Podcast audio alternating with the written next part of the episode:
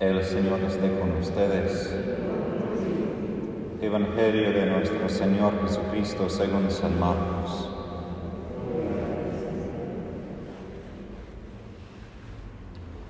Un día al atardecer Jesús dijo a sus discípulos, crucemos a la otra orilla. Ellos dejando la multitud, lo llevaron en la barca así como estaba. Había otras barcas junto a la suya. Entonces se desató una fuerte vendaval y las olas entraban en la barca que se iban llenando de agua. Jesús estaba en la popa durmiendo sobre el cabezal. Lo despertaron y le dijeron, Maestro, ¿no te importa que nos ahoguemos? Despertándose, él increpó el viento y dijo al mar, Silencio, cállate. El viento se aplacó y sobrevino una gran calma. Después les dijo, ¿por qué tienen miedo? ¿Cómo no tienen fe? Entonces quedaron atemorizados y se decían unos a otros, ¿quién es este que hasta el viento y el mar le obedece. Palabra del Señor.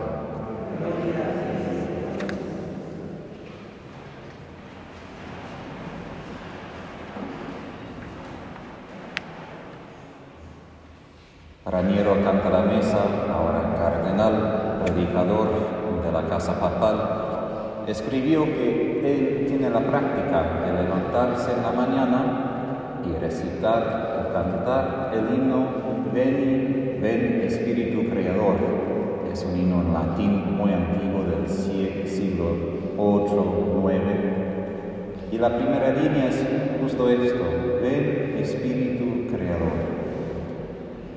El Espíritu de Dios todavía nos está formando, nos está creando.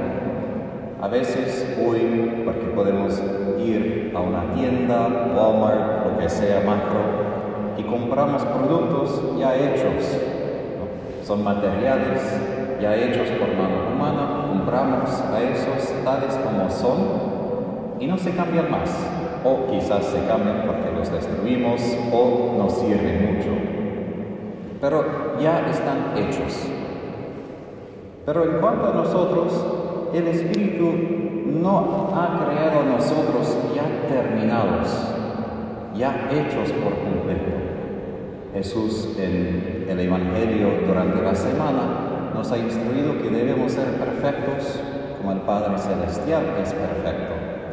Quiere decir que el Espíritu nos está creando para perfeccionarnos, hacernos completamente nuevos según la imagen y semejanza de Dios. Lo que quiere decir que quién soy yo hoy no será quién seré yo mañana y el otro día.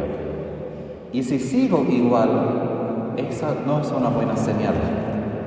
No es buena señal que yo sea simplemente la misma persona sin mucho cambio, sino que de cada día el Espíritu me está formando, me está creando de vuelta como cristianos creemos que el centro de nuestra fe no solo es la crucifixión, sino la resurrección de Jesús, lo cual inaugura, comienza una nueva creación. Y si pensamos creación, quiere decir desde la nada algo completamente nuevo, no solo un cambio de lo que ya existe, sino desde lo profundo, desde la sustancia, desde la esencia de quienes somos, ahí Él nos cambia. Y así debemos ser como cristianos. Y por eso Jesús, cuando Él habla en Nicodemo, en Juan 3, describe que el Espíritu Santo nos hace nacer de nuevo. Es una vida nueva, diferente. Ahora, algo nuevo puede suscitar miedo, porque cuanto ya conocemos algo, ya hemos experimentado, sentimos un poco más cómodo, ¿no? Pero si estamos frente a una situación completamente nueva, a veces nos incomoda. Así debe ser. cada día enfrentando a Dios, rezando con Jesús, debemos enfrentar una realidad completamente nueva. ¿Por qué? Porque si solo quedamos con lo antiguo, lo viejo, quizás vamos a sentirnos más seguros. Sí, es posible, pero nos vamos a aburrir porque nos encerramos en el pasado y no hay nada de esperanza, no hay nada de vida nueva, nada nuevo. Como digo, quizás vamos a estar seguros, pero nada de nueva vida. Y como Pablo dice, el que vive en Cristo es una nueva criatura. Lo antiguo ha desaparecido, un ser nuevo se ha hecho presente. Santo Tomás de Aquino, cuando él describe la acción del Espíritu Santo como la gracia santificante, dice que esta gracia no solo cambia unas opiniones en mi mente, no solo fortalece mi voluntad, dice que esta gracia cambia, califica mi propio ser, lo profundo de quién soy yo. Transforma no solo actitudes, pensamientos y acciones, sino quién soy. Eso quiere decir que todos nosotros a lo largo de nuestra vida tenemos experiencias que como nos definen, a veces experiencias buenas, experiencias malas. Y después de esas experiencias tenemos ciertas creencias de quién soy, soy capaz de esto, soy débil en esto. Tenemos como todo un capítulo si tuviéramos que describir nuestra identidad, podríamos decir, así soy yo, así no soy. Pero como Pablo dice, no debemos saber conocer a Cristo ni a nosotros con criterios puramente humanos. Quiere decir, según la carne en griego, saber simplemente del lado lo que todos pueden ver, la psicología, por ejemplo, ayuda mucho a sanar ciertas heridas, pero solo llega a esos criterios humanos. Porque solo Dios puede ver quién seremos, no solo como producto de mi pasado, pero como algo completamente nuevo. Y vemos esto cuando Jesús da un nombre nuevo a Simón. Y dice, tú eres Pedro, Diciendo que tú eres Pedro quiere decir, no eres simplemente Simón versión 2.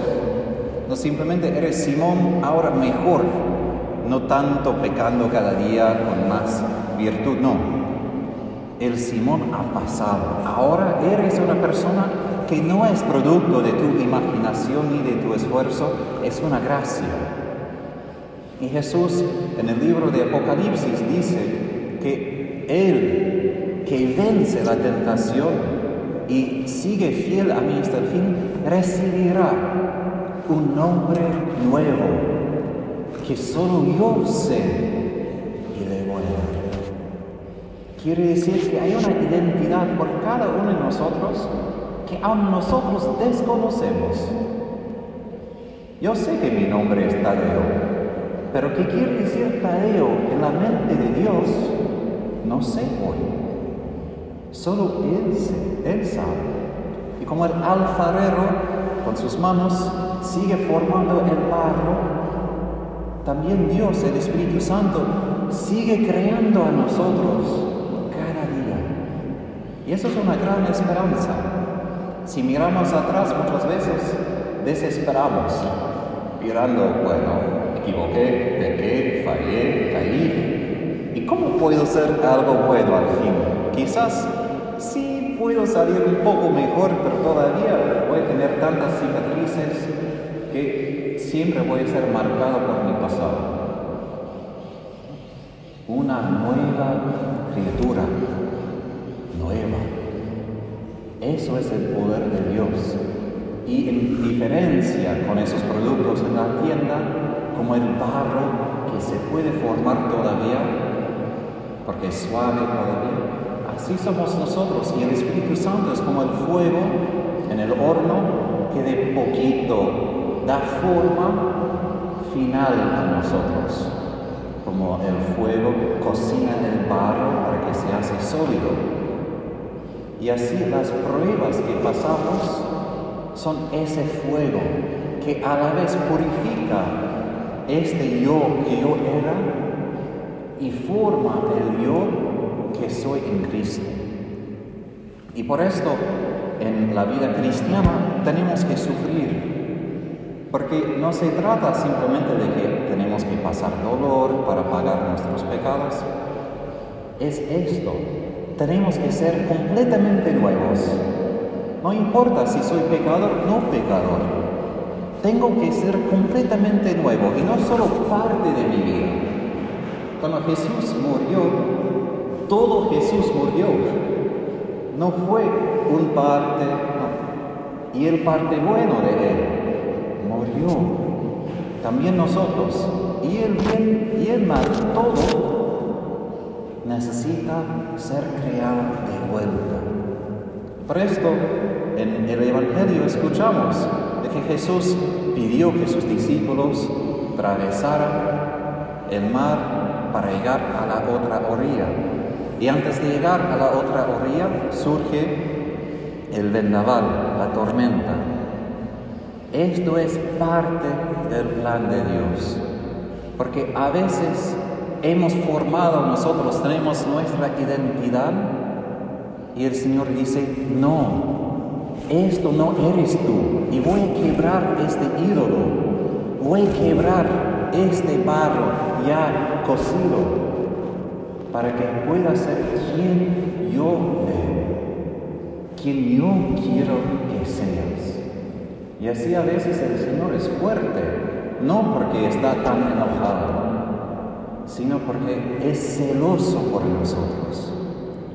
Él quiere crearnos para que brillemos con su gloria, con su luz, con su amor. Por eso permite tormentas, y Él sabe que no son fáciles las tormentas, los sufrimientos, ni el fuego del mismo Espíritu Santo. Pero Él nos da la fe.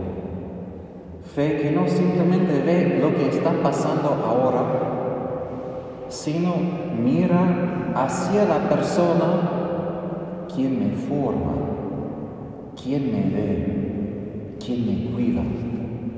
Por esto Jesús responde no solo en decir silencio al mar y el viento, sino responde a los discípulos diciendo, ¿por qué tienen? ¿Cómo no tienen fe? Muchas veces nosotros miramos a lo que está pasando del nivel humano. Hoy podemos mirar las noticias sobre la pandemia, sobre la economía, sobre tantas cosas.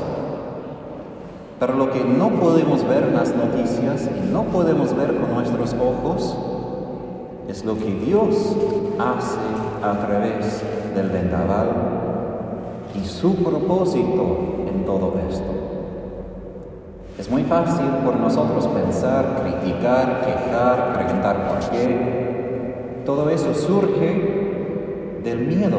¿Por qué? Porque sabemos que lo que tuvimos está pasando. Que en el momento que la tormenta viene, lo que yo tenía en mis manos, lo que yo estaba agarrando como el fundamento de mi vida, ya se fue. Y sentimos incómodos.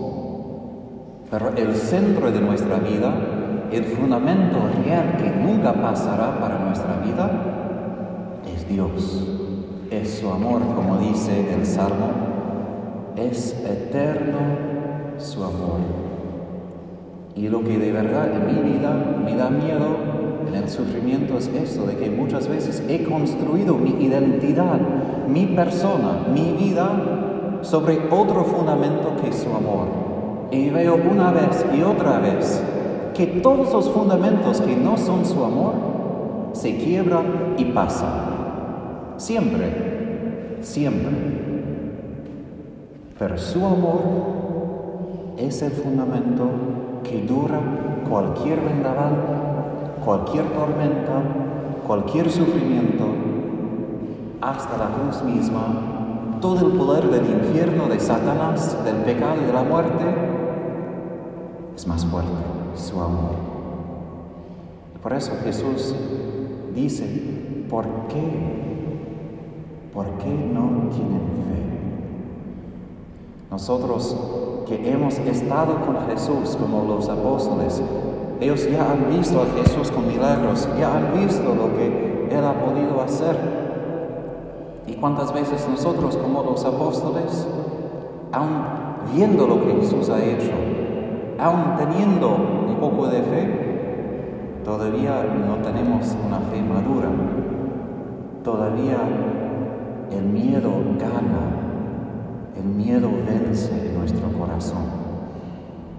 Pedimos del Espíritu Santo este don de la fe, de permitir que Él construya nuestra vida sobre el fundamento del amor de Dios, que a través de las tormentas podamos crecer en la fe, para que podamos ser esas criaturas nuevas, con un hombre nuevo, que un día Jesús nos va a decir en el momento apropiado. Hoy recibimos a Jesús en nuestros barcos, recibimos a Él en la Santa Comunión, para que Él se quede con nosotros a través de esas tormentas hasta que llegamos a la orilla de su casa en el cielo.